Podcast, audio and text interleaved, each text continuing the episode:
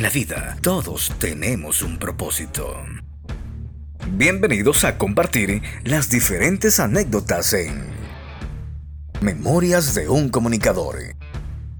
Gracias por acompañarnos.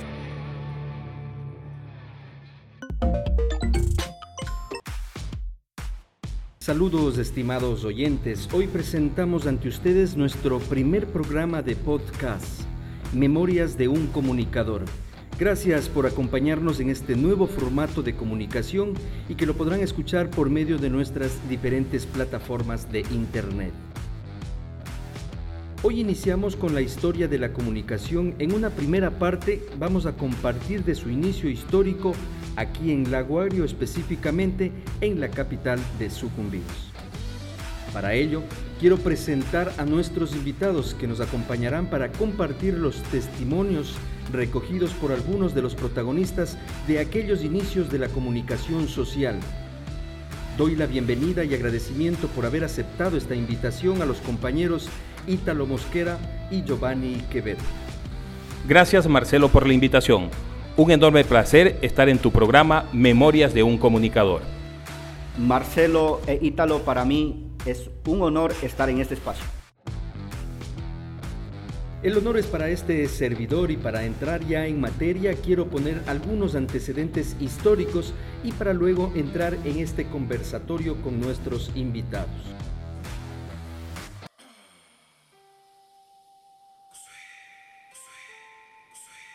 Estos datos históricos nos permiten ubicar en el contexto de lo que es la provincia de Sucumbíos. Es una de las 24 provincias que conforman la República del Ecuador. Está situada al norte del país, en la zona geográfica conocida como la región amazónica. Su capital administrativa es la ciudad de Nueva Loja, siendo su urbe la más grande y poblada.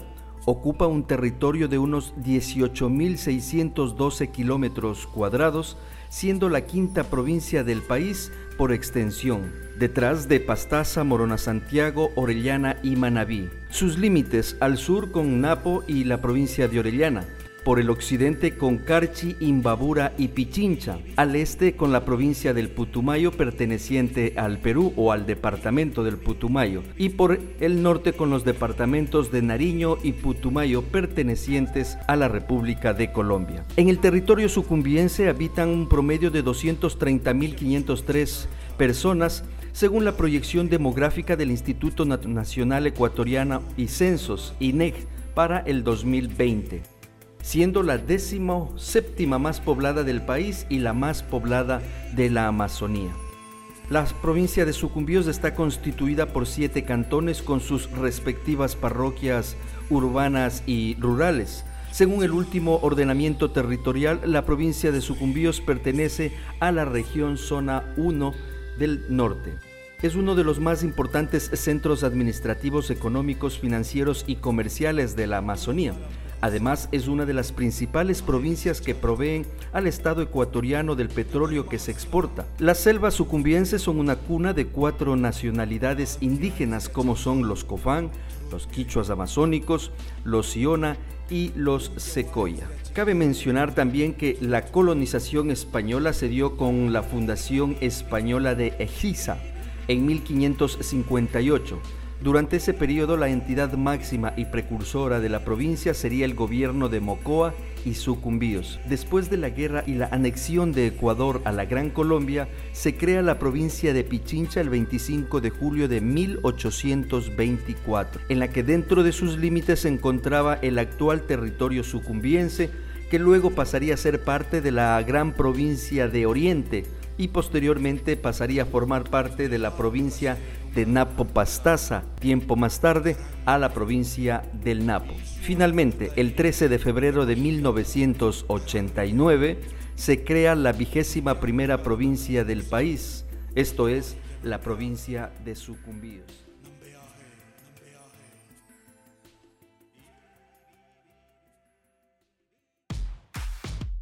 Luego de conocer esta reseña histórica en nuestra provincia, hacemos una pequeña pausa, ya que en esta difícil situación económica hay quienes confían en nuevas iniciativas comunicacionales. Boutique Extract Fashion. Ofrece ropa exclusiva para ti. Porque tú quieres lucir bella. Te ofrecemos jeans en las marcas Diesel, Redox, Habitas, Salt Pepper, Solid Jeans, Gap, camisetas en las marcas Sara, Blue Buffler, Abercrombie y Clone. Además, encuentras en Boutique Extract Fashion complementos de vestimenta casual, formal y de gala. Visítanos en calle Jorge Añasco, junto al Cuerpo de Bomberos.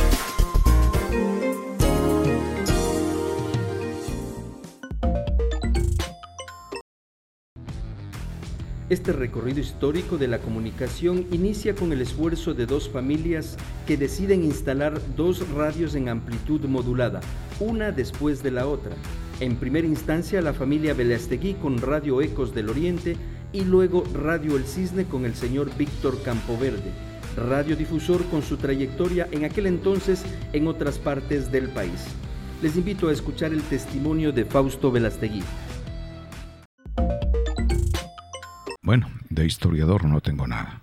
Les comento lo que aproximadamente me recuerdo. Yo ingresé a mediados de 1990 a hacerme cargo de Radio Ecos del Oriente, poniéndome al frente de la emisora. Comenzamos a ampliar la potencia de Radio Ecos del Oriente de 1000 a 3000 vatios de potencia. También ampliamos el servicio de onda corta que cubríamos a nivel latinoamericano. Con el pasar del tiempo mirábamos cómo los ciudadanos únicamente fueron influenciados por la cultura colombiana ya que eran los únicos canales que más o menos se observaban en Laguagrio. Con equipos de mejor calidad, con booster y con antenas más grandes, se lograba captar los canales ecuatorianos. En vista de todas esas necesidades, vimos que Laguagrio necesitaba un canal propio de televisión. En vista de estas circunstancias, solicité me facilitaran un equipo en el canal 6 y puse a funcionar el canal 6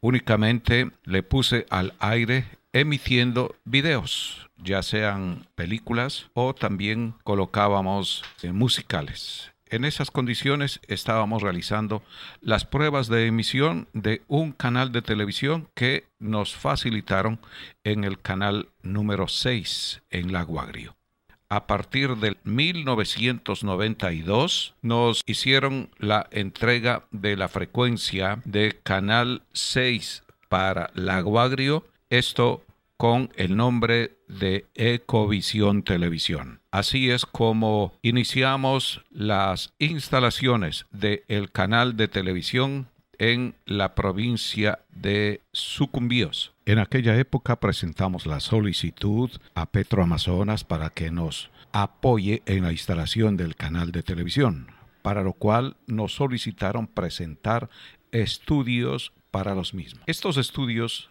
los directivos de Petroamazonas ocuparon para dar todo el proyecto tanto a Ecoavisa como a Teleamazonas, que fueron los canales nacionales que fueron instalados en la provincia de Sucumbíos. Nosotros nos quedamos marginados. Continuamos en el trabajo. Ecovisión prácticamente ha surgido por sus propios medios. Así es como ya en 1993 el canal de televisión cobraba forma, los estudios y los transmisores estaban instalados en el edificio de Radio Ecos del Oriente. Ahí es en donde comenzó a funcionar el canal de televisión, realizábamos las entrevistas a las autoridades, realizábamos las campañas políticas, realizábamos toda la actividad de información directamente desde ese sector. Así es como comencé a funcionar con el canal de televisión, inicialmente con un equipo de 50 vatios y luego ya tocó ampliarle a más potencia. En esas condiciones, Fausto Velástegui realizó todas las instalaciones respectivas de el canal Ecovisión. Luego ingresa el señor Luis Velástegui a la administración de la misma y sigue llevándole adelante. Tuve que trasladarme fuera del país ya que tenía propuestas iniciales de trabajo. Muchas gracias a todo el pueblo del Aguagrio por haberme dado acogida al haber instalado tanto Radio Olímpica Estéreo en Lago Agrio, también Ecovisión Televisión. Muchísimas gracias.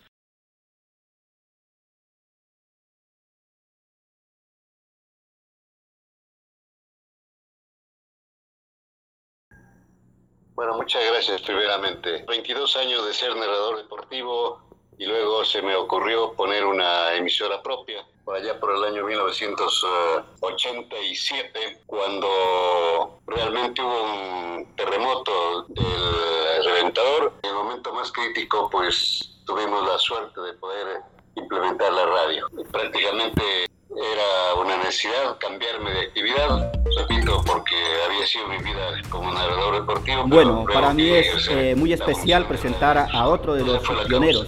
¿Dónde usted inició justamente el tema de, de, locución, de, estar inmerso en, la radio medios de comunicación? Y el canal, respectivamente aquí en Nueva Loja, Sucumbíos. Escuchemos a Don Víctor. Mi actividad como empleado, como productor en Radio Cristal de Quito, Naturalmente allí había servido ampliamente a diferentes sectores, pero la necesidad que yo veía de hacer las cosas a mi gusto y por ello pues decidí implementar la radio El Cisne 1140 kilociclos en AM en Lago Ario. Y como anécdota, no tenía ni un centavo, pero solamente con ideales pudimos hacer realidad. Así es, amigo. ¿Por qué el nombre Radio El Cisne? Soy devoto y yo sabía de la cantidad de lojanos que habían allá en Nueva Loja. Hoy pues Nueva Loja antes era simplemente el Aguario y se me ocurrió poner eh, eh, estéreo, digo el Cisne, porque era M la primera radio. Naturalmente fue la acogida más fabulosa que tuve con el público que la mayoría eran lojanos. Esa fue la causa. Cuando usted eh, vino acá a la Guagrio a colocar la radio, ¿qué otras emisoras, qué otras radios ya estaban acá o usted era el primero que ponía una radio acá en esta provincia, en este, en este sector? No, había una de las radios eh, olímpica. Ecos del Oriente, se llamaba. También AM. Yo fui el segundo, pero con mucha suerte porque muchas cositas se pudieron realizar.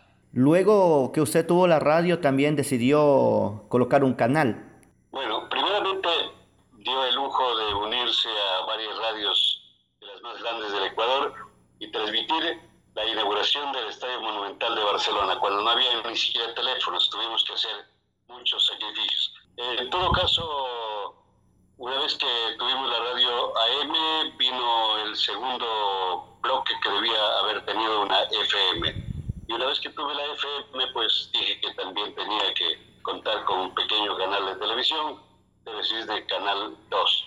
Pero previamente se luchó, se hizo muestras de radiación en eh, Chuchufindi, en Puerto del Carmen y en La Joya de los Hachos. Don Víctor, en ese entonces, eh, eh, ¿Cómo era el, tema de la, de la, radio acá en Sucumbíos? Mucho trabajo, mucho sacrificio por parte de ustedes, porque me imagino que todavía era una ciudad pequeña, ¿no? Yo intenté poner la radio ya para que me maneje alguien. Eh, pues decidí renunciar a mi labor de narrador deportivo activo y fui a manejar la propia radio. Pero aquí viene algo especial. Justamente como había dicho al inicio, estábamos en época del terremoto, todo el mundo quería salir del hogario, nadie quería quedarse ahí, todo el mundo buscaba la forma de huir porque no había transportación de ninguna clase. Entonces, el 9 de octubre, 7 de la noche, recuerdo que luego de pasar muchos sacrificios para llevar equipos, pusimos al aire. Y recuerdo tanto que le había puesto el mendigo del JJ y por ahí rápidamente la gente que empezó a escuchar. Y el siguiente día, un sábado 10 de octubre, sol radiante, recuerdo tan eh, cercanamente que la gente llegaba como ir a misa o como ir a votaciones. Todo mundo, curiosidad por felicitar y cosa increíble, otros por publicidad, en semejante hambruna que vivíamos. Entonces fue una anécdota maravillosa, lo que permitió también que el público le quiera tanto a la radio que entiendo hasta hoy hay aquello y para mí pues, fue la mejor y más grata satisfacción. Muy interesante. La historia de la radio El Cisne acá en Sucumbíos. ¿Cuántas personas, cuántos locutores, cuántas eh, personas que les gusta la comunicación, bueno, no solo de noticias, sino también de deporte, han pasado mm, por ahí, por, por, esta, por esta emisora? Primero, pues, eh, que me ayudó como brazo derecho Jorge Pilamón, época fue también eh, este, el señor uh, Telmo Aguirre, que hoy es un distinguido radiodifusor en Arenillas, eh, trabajó en mi radio, pues Máximo Abad, que era otro de los uh, caballeros que por, muchos, por 10 años prestó su contingente en la radio. Podemos hablar de Carlitos González, bueno, de Guillermo Muñoz, un sinnúmero de gente, pero de los más recordados, Telmo Aguirre, por ejemplo, porque hombre súper dinámico, aprendió a narrar justamente ahí a mi lado y luego era un hombre completo. Posteriormente van apareciendo pues cuantas figuras que créame que es difícil recordarlos, pero entre los últimos que me llenó de satisfacción es el Peche, Miguelito Cedeño, que ha sido un hombre leal desde muchos años atrás. Histórico. Si me pongo a hablar de la radio, créame que no termino, porque eh, mi radio, dando gracias a Dios, aunque no me lo está preguntando, pero si no hubiera sido por la radio, la quinta provincia amazónica no se hubiese hecho.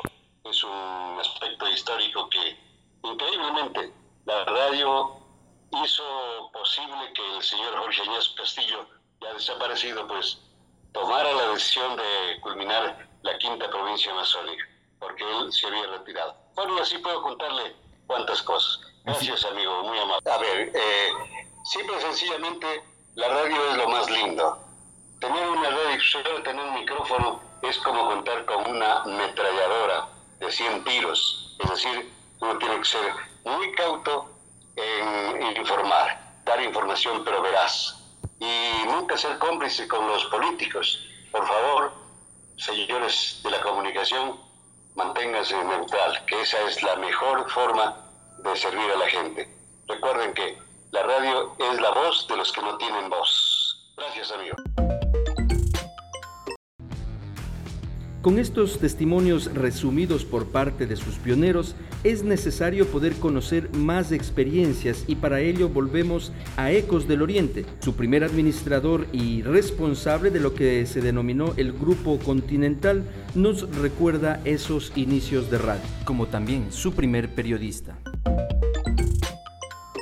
Hola, te saluda Miguel Ángel Martínez. Es un privilegio poder dirigirme y compartir parte de la experiencia, parte de la historia que ha significado en mi vida profesional el tema de la radiodifusión. Para eso debemos hacer memoria a tres aspectos, ¿no? Tenemos en primer lugar Radio Ecos del Oriente, tenemos Radio Olímpica Estéreo y el canal de televisión Ecovisión, canal 6 del Aguagrio. Para lo que me quiero referir Conozco a la familia Velázquez Galarza desde hace más de 35, 36 años. Lago Agrio era un pueblo con muchas limitaciones, falta de agua potable, falta de alcantarillado, en fin, para señalar un par de cosas nomás.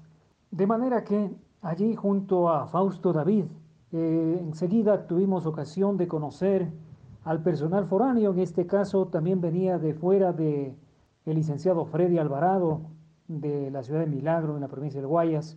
De esta manera hicimos equipo con él. También llegaron otros apoyos de Ambato, nuestro querido amigo Agustín Andrade y también un directo amigo Rodrigo Freire. Sumados a los actores locales, en este caso allí eh, teníamos la participación de Aurora Carvajal, la Guille, también la señorita María Castillo, una chica dinámica de allí de la zona, al igual que el querido amigo Mesías, pero Mesías también fue una parte clave en el desarrollo de la programación tanto de la radio cuanto de la televisión. Sumado a ello, un joven que creo que recién apenas estaba terminando su educación secundaria, Ángel Sayo, querido, recordado amigo Ángel Sayo. También tuvimos ocasión de conocer allí a un directo amigo, Byron Moreira, eh, con quien tuvimos bastante acercamiento también. Y más adelante, como anécdota, también tuvimos ocasión de darle una mano, de que conozca el mundo de la radiodifusión al querido amigo Joffer Poma. Esto como dato anecdótico, ¿verdad? Esto en cuanto a la radio Ecos del Oriente, la cual contaba con una programación de por lo menos 17 horas al aire, 17 horas consecutivas, ¿verdad? Apoyados con diferentes amigos, con diferentes eh, colaboradores que estuvieron prestos allí a colaborar, a prestar su grano de arena. En aquel momento no había otra señal de televisión.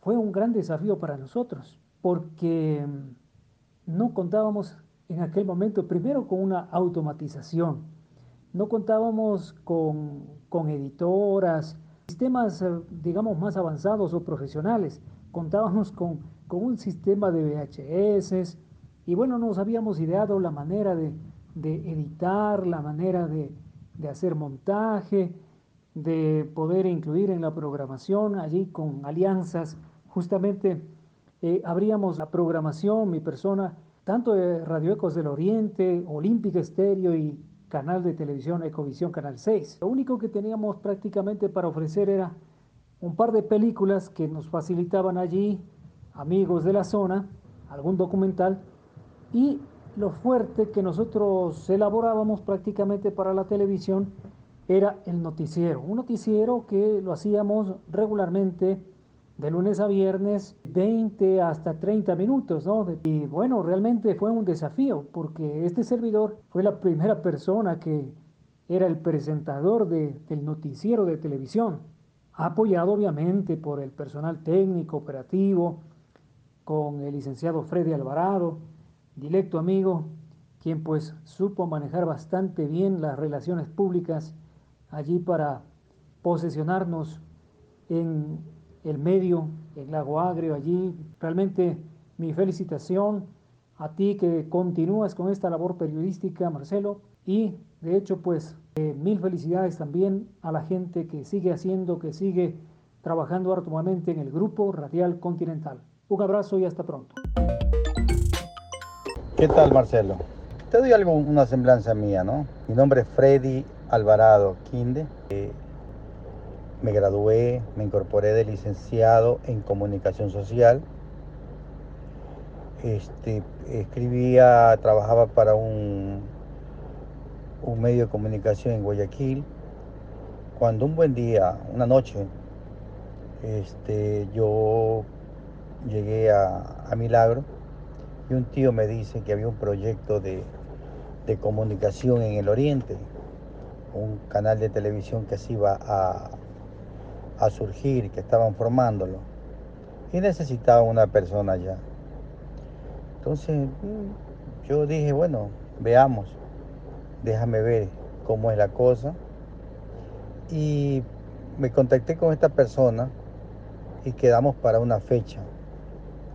Yo para esto fui y renuncié a mi trabajo en Guayaquil. Renuncié y de allí eh, un día, fue bonito, fue muy bonito porque salimos en la noche, llegamos la noche a Bato, mm, donde la familia Velastegui, de allí al día siguiente salimos para, para la Guagrio, llegando como a las 5 de la mañana, 6 de la mañana. Para mí era diferente, era la primera vez que yo iba al oriente, ecuatoriano. Y formamos un equipo, ¿no? Me acuerdo tanto con Miguel Martínez, eh, llegó un muchacho Santiago Menéndez, eh, Agucho, no me acuerdo, Agustín, no me acuerdo el nombre, Lord creo que era. Bueno, entonces fuéramos cuatro personas y me acuerdo que llegaron unos, eh, recién llegaron al día siguiente los equipos de Equatronic y se comenzó a armar, se comenzó a armar, a hacer la escenografía. muy bonito, ¿no? Fue muy, muy interesante porque fue de una forma, yo diría hasta de eh, formar un canal de televisión artesanal, pero era, era interesante porque se iba a dar eh, inicio a una nueva era de, comunicación en, en la cuando era las 8 de la noche el noticiero y de allí a las... Pero para armar el noticiero, como tú sabes, eso se, lleva mucho tiempo. Por las mañanas hacer las entrevistas, a partir de la 1 a 2 de la tarde a editar noticias, hacer el, guion y hasta que nos coja las 8 de la noche. fue muy bonito, fue muy bonito, pues el canal comenzó a facturar bastante. Eh, me recuerdo tanto que don Fausto Velastegui era el encargado de la, de la publicidad, Marcelo también, Marcelo Velastegui. Eh, bueno, Lucho, don Lucho era la cuestión administrativa. Y en fin, estaba muy, muy bien, muy bien, eh, así íbamos caminando. Ah, me acuerdo tanto también que, bueno, allí había un doctor moreno, no me acuerdo el nombre, tenía su, su, horario de, con el ingeniero González, que llegó a ser diputado. Este, tenían su lugar de, de opinión, los domingos era. Sí, estimado Pompirruso, y tú también trabajaste con nosotros, hacías cámaras, y Byron también hacía cámara, y yo me llevo el mejor recuerdo, yo me llevo el mejor recuerdo de, la gente que, pude formar, ¿no? Pude ayudar en algo a la formación de, ustedes. Y Sayo, Ángel Sayo, él se encargaba de la parte deportiva. Y, y también compartía yo micrófono a la radio, ¿no? Estábamos en la radio AM y Olímpica también en FM por la madrugada hacíamos algo. Sí, eso ha pasado ya 25 años. Ay, cierto, otra cosa. Me tocó cubrir lo que es la, la guerra del Cenepa. Eh, no llegamos a Patuca porque muchas cosas que pasaron, precisamente discrepancias con, los directivos, ¿no? Entonces, eh, sí, se cubrió eso, la guerra de Cenepa. A mí me, nos tocó vivir muy de cerca aquella eh, confrontación con el Perú. Así es. Entonces, eh, nada, eso es lo que yo te puedo aportar. Y... La historia registra una voz que ha acompañado de manera permanente a sus oyentes y con un estilo que fue marcando una época. Desde la provincia del Chimborazo, la voz de Giovanna Jara, Ingratitud. A continuación escuchaban el estilo de Rodolfo, Cinco Haces. Oculta solo pena, llevando siempre en mi alma. Oculta solo pena. Escuchaban el estilo musical de José Feliciano. La última noche, seguidamente con Aguayo y Guayamabe, solo penas. La música es inspiración a plenitud de vida, filosofía suave y dulce que hipnotiza el corazón, voces y sonidos mágicos que evocan alegrías y nostalgias de nuestro pueblo. Estéreo El Cisne se complace en presentar su programa Dos más, dos más. Un espacio para escuchar a sus artistas favoritos y con ellos grandes éxitos de la música popular.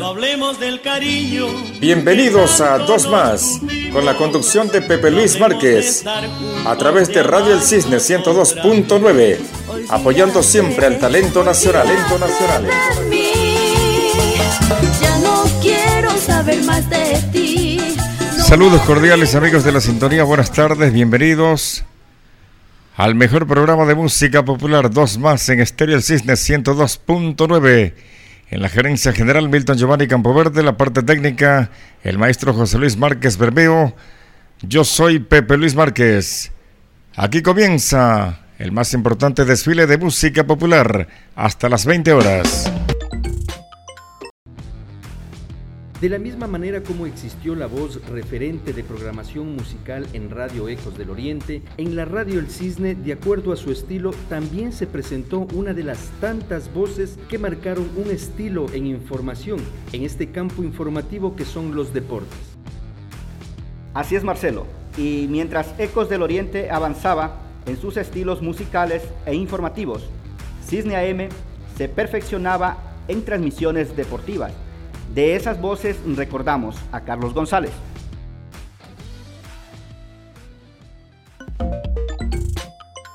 Muchas gracias, mi nombre es Carlos Manuel González León.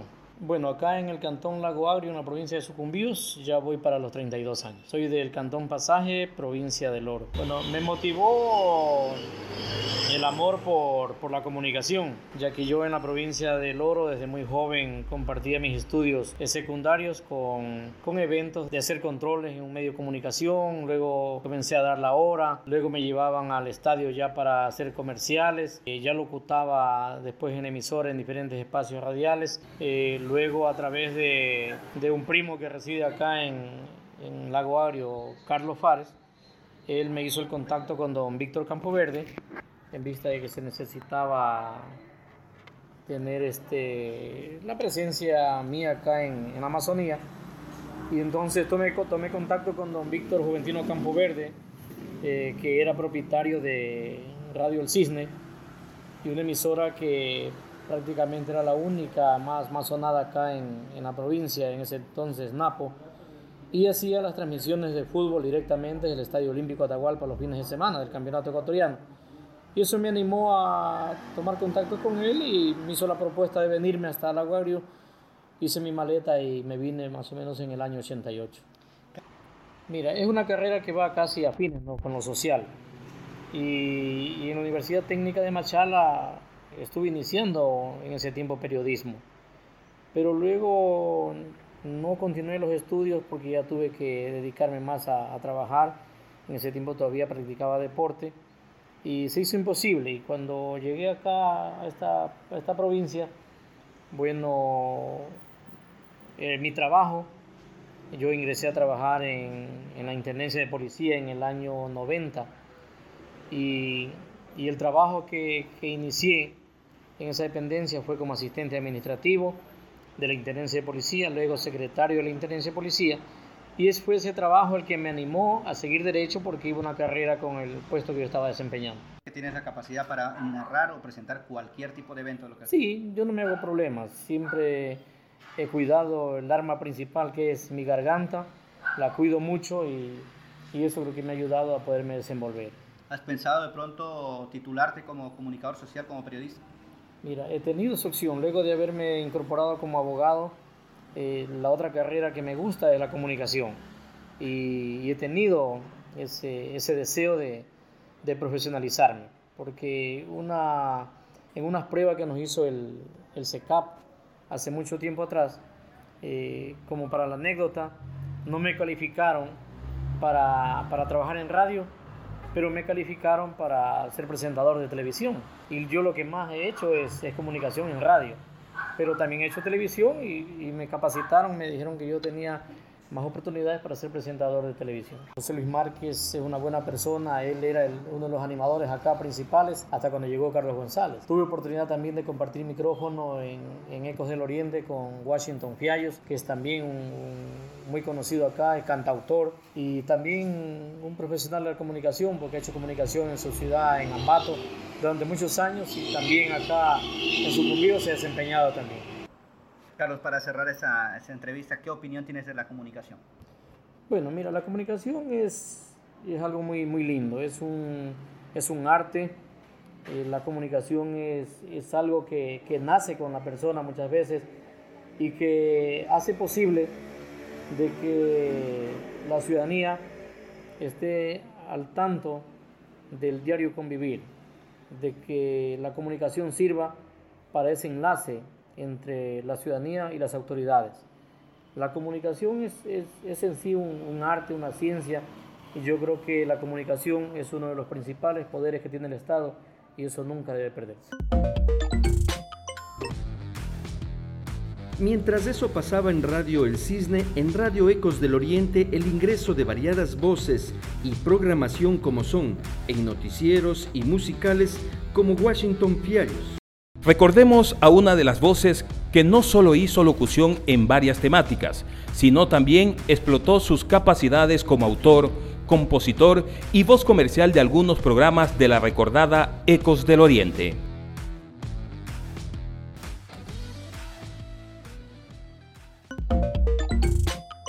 Eh, gracias, Ítalo. Un gusto poder eh, conversar contigo. Qué gran satisfacción. Debo informarte que yo tengo esta inclinación al mundo de la comunicación, pero aunque inicialmente fue al mundo de la música, en cuanto tiene que ver en el trabajo de la radio. Yo trabajé en Radio Continental de la ciudad de Ambato. De hecho, yo soy de Ambato. Ahí hice los programas de, música de la mejor canción de la semana, del mes, del año. Tenía muy buena vinculación con personalidades a nivel nacional en aquel entonces. Pero sin embargo, al venirme acá al Aguario, los señores de la Radio Continental de Ambato son dueños de la Radio Ecos del Oriente acá en Aguario, en donde tuve la posibilidad de vincularme y claro, eh, mantenía la vinculación con la Radio Ecos del Oriente porque estaba viviendo en, en ese edificio. Y de esa manera mantuve programas, eh, la vinculación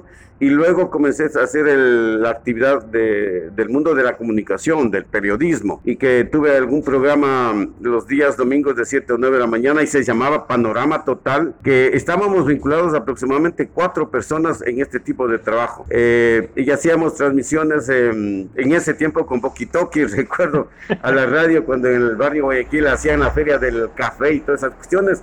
Desde ahí nosotros siempre dábamos la información del costo del café para que la gente del campo sepa y vea si es que le conviene o no salir a la, venta de este tema. Hemos hecho todo este tipo de, programas que era de entrevistas, también de música. Eh, alguna vez tengo el recuerdo de haber tenido la presencia de cinco, en aquel entonces, de cinco diputados en el, en el estudio de la Radio Cruz del Oriente haciendo la entrevista. De esa manera yo me he mantenido siempre en la vinculación de la comunicación, Luego también ya me vinculé un poco más al tema de la animación de programas. ¿Qué más? Em, eh, luego, pues igual tuve la posibilidad, que siempre tuve la, la, gana, el deseo y el convencimiento, porque en Ambato tuve experiencias en cuanto a comenzar a escribir. Entonces me preocupé muchísimo ese tema y ahí me nació la idea, ¿cómo hago que la gente tenga un compromiso con la ciudad y, y nos quedemos y comencemos a quererle a la ciudad? Entonces ahí me nació eh, la posibilidad de escribir la canción Yo nací en el Aguario. Y créeme que me ha dado una gran satisfacción haberle hecho este tema musical, que desde aquel entonces hasta ahora realmente la gente lo canta, la gente lo sabe. Se lo identifica. Eh, es una identificación, es digamos una canción, un ícono ya de la ciudad. Tener una cultura que valga la pena de identidad hacia el resto del país, que como somos los ciudadanos del Aguario y los señores comunicadores también, cómo tienen que administrar la formalidad de poder trabajar en este sentido y sacar resultados muy buenos. Eh, Ítalo, un gusto y sabes que me queda mucho rato en el tema. Muchas gracias, don Guayito. A diferencia de Radio El Cisne, que eran las transmisiones deportivas, Ecos del Oriente enfatizó su trabajo en la información deportiva diaria. Así aparece el primer programa de deportes informativo con su nombre Deportes Selección, bajo la dirección de Ángel Sallo y su equipo de trabajo Alfredo Noriega, Edgar Cabrera, Jorge Chela. Recordemos la historia en dos de ellos, Ángel Sallo y Alfredo Noriega. Estamos, señoras y señores, desde el Estadio Olímpico Tahualpa. Aquí estamos para llevarles a ustedes las emociones del fútbol. Y como siempre, ya están los equipos en la cancha. Compañeros, allá arriba, desde el granderío principal. Y este es su servidor, Alfredo Noriega. Desde el borde del campo, estamos listos para llevar las incidencias del encuentro, de este compromiso que está previsto entre dos grandes equipos del campeonato nacional.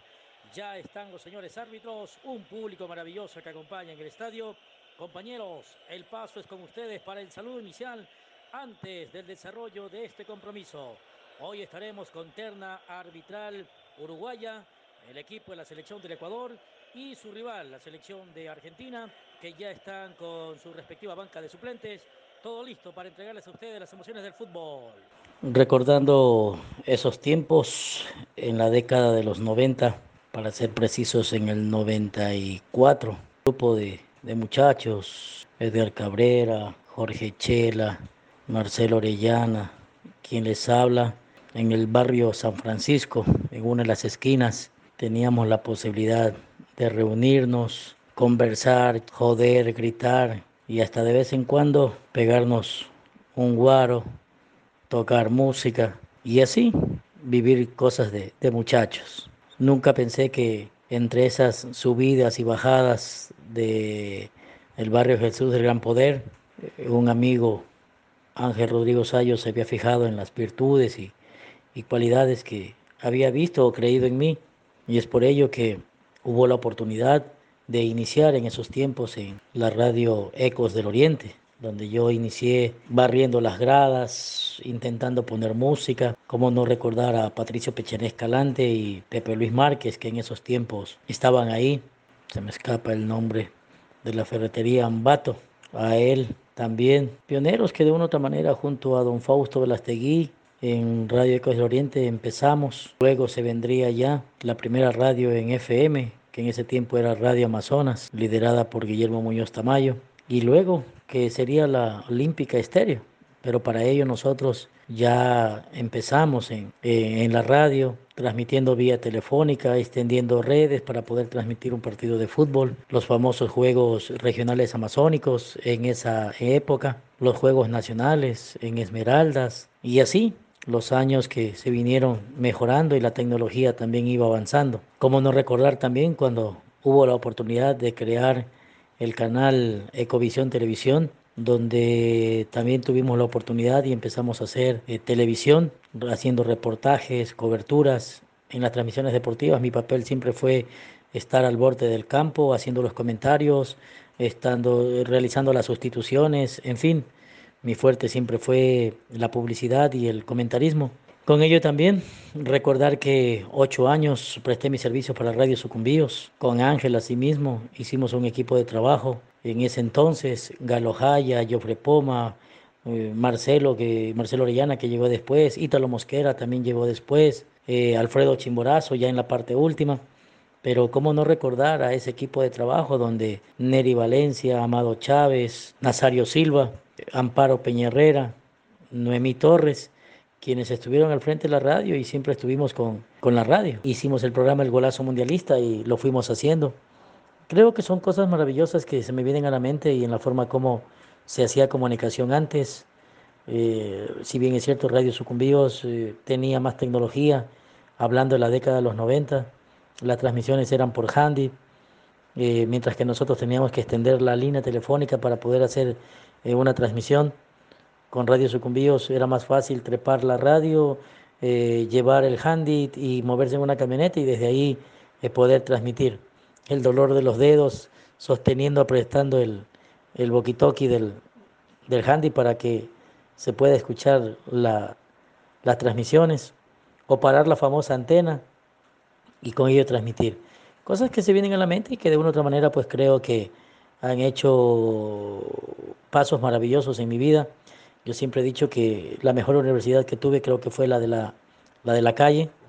Esa fue la mejor universidad, eh, alrededor de 15 años eh, en la comunicación. Recordar mi paso por Ecovisión Televisión, Radio Olímpica Estéreo, eh, la radio AM que todavía era la Ecos del Oriente.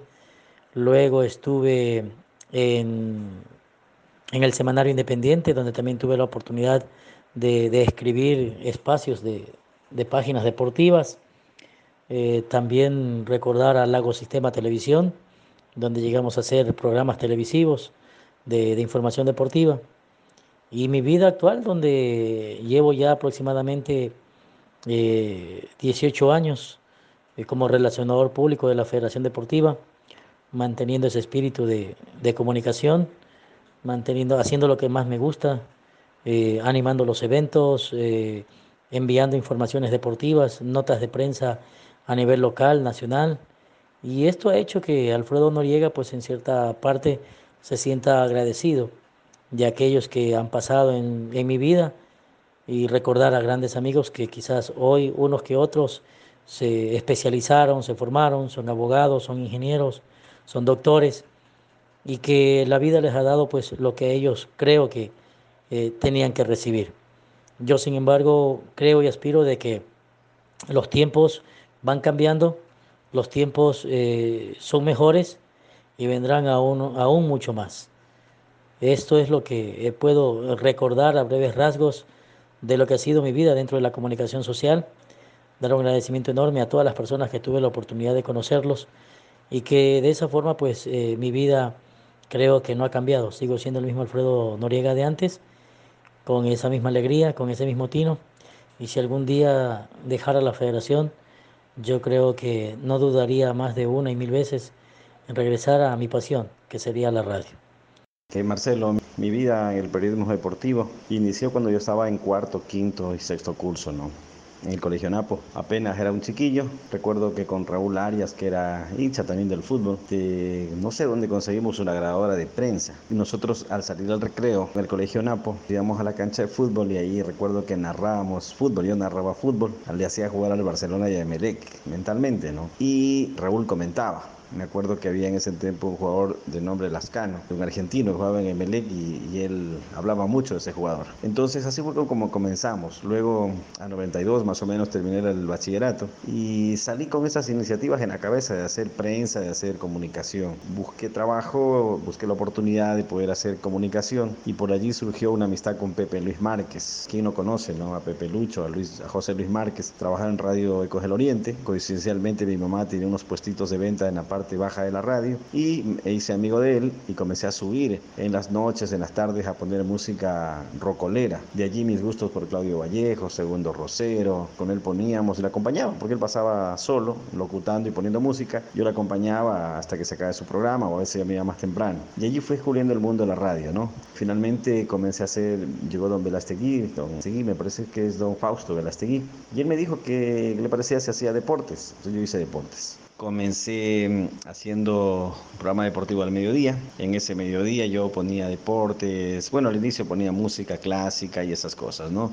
Luego me fue dando la oportunidad de hacer periodismo deportivo, comencé a leer los periódicos, a interesarme por el mundo de los deportes, como me gustaba estar en mi papayal. Luego él me enseñó a cómo se ubicaban los jugadores en la cancha en un papel y me enseñó a narrar fútbol me daba ideas y yo comencé a narrar, en definitiva, narraba, narraba fútbol, eh, luego fui al Carlos Fernández ahí eh, narré muchísimo la historia de Guillermo Ormaza, de, Palermo, de Mina, de la gente que jugaba en ese tiempo, ¿no? estuve en el tiempo cuando Chicos Malos fue por primera vez, parece que campeón o vicecampeón en Machala. En fin, ahí comencé a narrar fútbol, luego a ser comentarista. Eh, fui aprendiendo poco a poco hasta que viajé a Macas, a los Juegos Amazónicos. En Macas vi a un hombre con unos chalecos, con, con una cámara enorme y una credencial que decía el comercio. Me le acerqué y le dije que yo quería trabajar en el comercio. Imagínate, era, era mucha no sabía lo que decía realmente. Y luego yo comencé a trabajar, pasé a la Olímpica, luego hicimos deportes en Olímpica, deportes en Ecovisión, en la televisión, luego comencé a escribir para el diario El Telégrafo, luego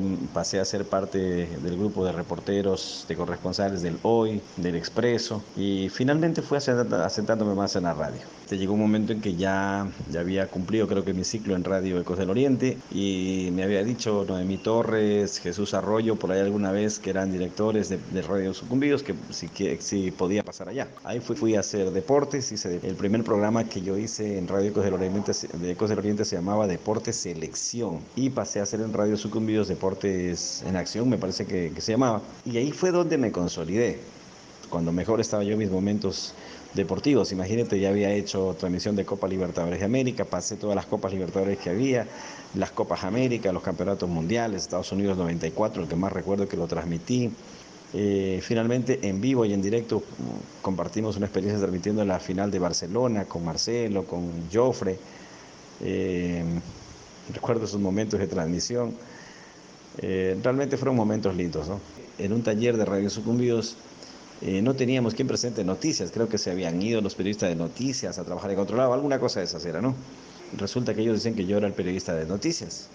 Yo me resistí muchísimo, no quería saber nada, yo me resistí, me resistí toda la vida, no quería pasar de deportes a noticias, yo sentía que mi mundo era deportes, pero la necesidad de trabajar, la exigencia de la radio, el pedido de Noemí, de Neri Valencia, hizo que me pasaran al noticiero, ¿no? Pero pasaba yo mitad tiempo deportes y mitad tiempo noticias.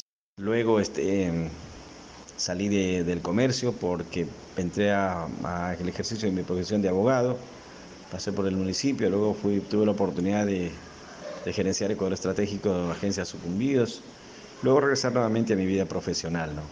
Eso ha sido parte de mi vida, parte de lo que he venido haciendo, en pocas palabras, en pocas palabras lo que he venido realizando.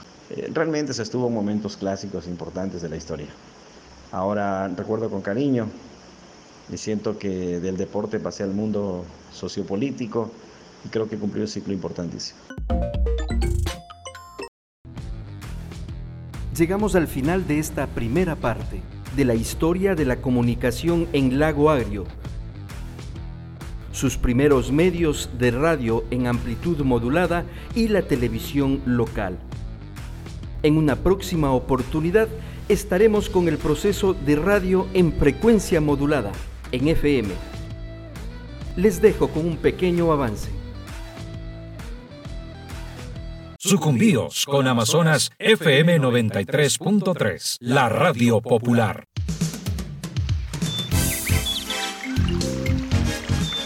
En el nororiente ecuatoriano, Radio Sucumbíos está más cerca de ti. En los 105.3 FM. Porque queremos que escuchen las radios.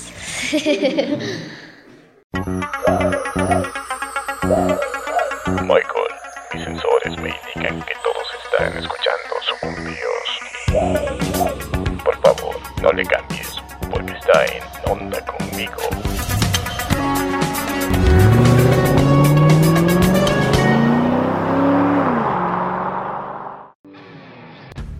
En la vida, todos tenemos un propósito. Memorias de un comunicador. Gracias por habernos acompañado.